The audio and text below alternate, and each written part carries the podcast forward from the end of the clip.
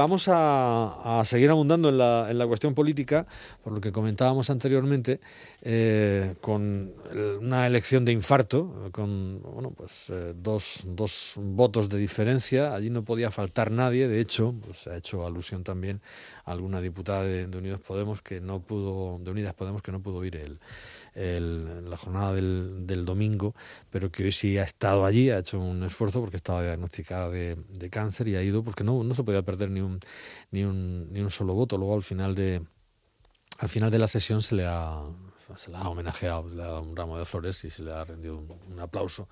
Eh, el caso de Aina Vidal. Bueno, pues eh, vamos a charlar con nuestro, nuestro politólogo de, de, cabecera, que es José Miguel Rojo. José Miguel, bienvenido, muy buenas tardes. Muy buenas tardes, Jacinto, y muchas gracias por contar conmigo. Muchas gracias a ti por, por asomarte un ratillo aquí a, la radio.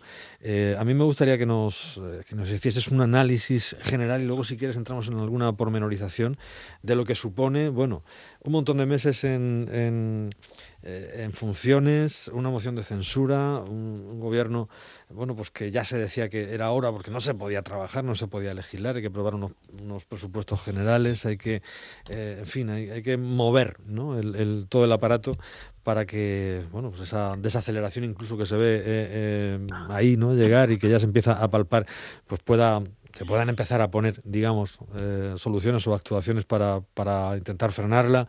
En fin, son muchas cuestiones las que, con las que se enfrenta este, este gobierno, eh, amén de, las políticas internas, las abstenciones de, de, Bildu o de Esquerra Republicana, el problema político en Cataluña, ahora se llama así, el problema político, y, y, bueno, y, un, gobierno de estreno de coalición donde pues no sabemos qué va a pasar y sobre todo una oposición pues eh muy dura, una oposición muy dura a lo que pueda venir de, este gobierno. ¿Tú cómo, cómo analizas todo esto? Bueno, pues efectivamente yo creo que la primera noticia es que tenemos gobierno por fin después de una etapa de bloqueo político institucional muy importante en el país.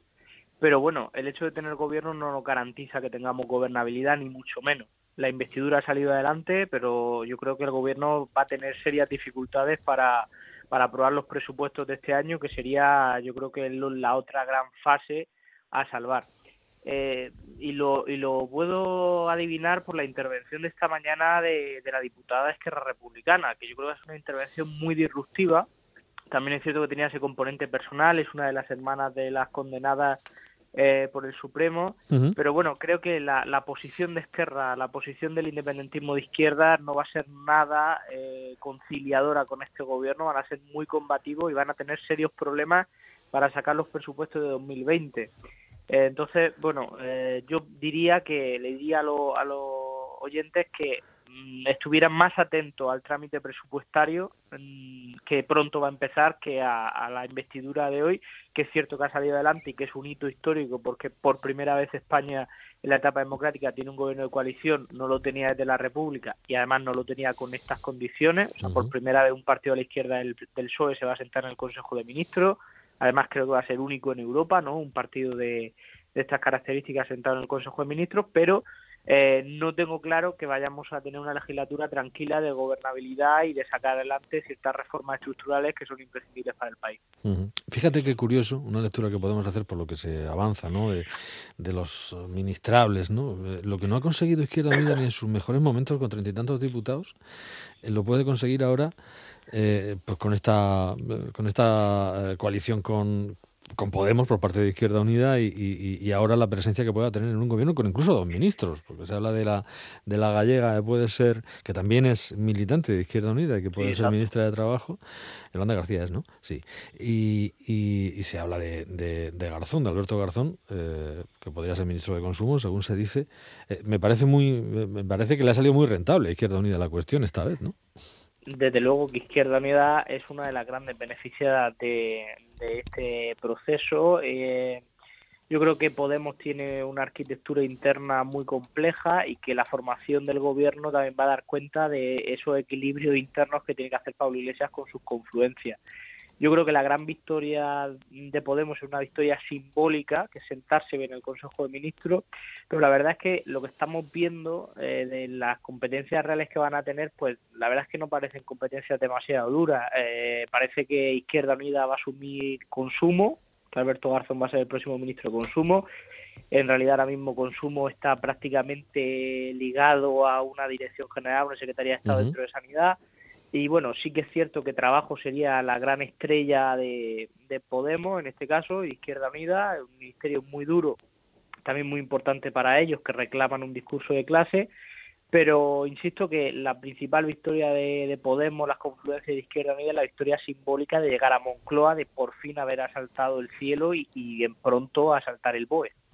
Sí, y pronto también eh, eh, le van a llover eh, las críticas a, Pedro Sánchez porque va a haber, mm, indefectiblemente, tú lo decías, muchas de las competencias ligadas a una dirección general o a una Secretaría de Estado ahora pasarán a, tener rango de, ministerio, ¿no? Es el caso de consumo, es el caso de igualdad, es el caso de casi todos los nuevos ministerios que, mm, bueno, pues que al final son lo que son. En, un principio se, habían, se, había intentado vender la cuestión, eh, hubiera presencia en, escalones inferiores de Podemos y al final la habrá en ministerios, pero con competencias de aquella manera.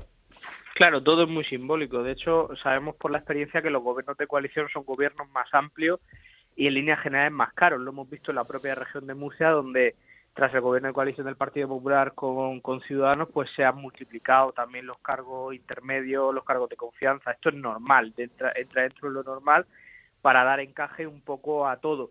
Yo quiero quiero señalar que, que bueno que realmente la entrada de Podemos en el ejecutivo va a estar muy supeditada a una línea económica muy fuerte que va a marcar eh, Calviño por parte del PSOE, pero que además ni siquiera diría que Calviño es, es el PSOE más bien es Europa, eh, porque la parte económica del PSOE sería Montero.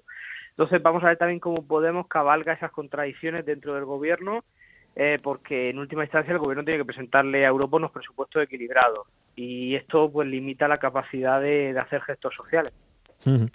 Oye, y, el papel de las abstenciones, hablabas de, los presupuestos, ahí se verá, ¿no? Hasta dónde se llega. Yo me imagino que mm, eh, irá en, relación a, lo que se vaya hablando en esa mesa, ¿no? Que se ha, que se ha propuesto. Yo ahí, ahí va a tener que hacer encaje de bolillo el, presidente del gobierno para, fin, para no pasar la línea de la Constitución, para hacer determinadas concesiones, no sé cómo, cómo se va a encajar eso. Lo veo, complicado. Por, tú lo has dicho ah, con, con las, por cierto, que es, Yolanda Díaz, no Yolanda García, que he dicho yo, con las eh, declaraciones de, de Montse Basá, la, hermana de Dolos Basá, me importa un comino la gobernabilidad de España, mire usted.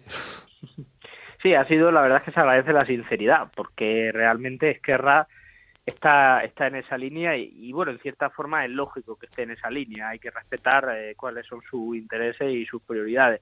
Yo creo que eh, el gobierno buscará aliados diferentes a la hora de los trámites legislativos en el Congreso y algunos no no es de, de hoy, como puede ser el, de, el del diputado cántabro, el de la diputada canaria, en algunas cuestiones legislativas concretas o incluso en el trámite presupuestario se pueden convertir en un aliado del gobierno para no depender de Esquerra y de Bildu. Eh, entonces habrá, habría que estar atento a eso, a cómo el gobierno ya iniciada la legislatura busca un, un equilibrio diferente de, eh, para sacar adelante ciertas votaciones, ciertas convalidaciones de decreto y demás.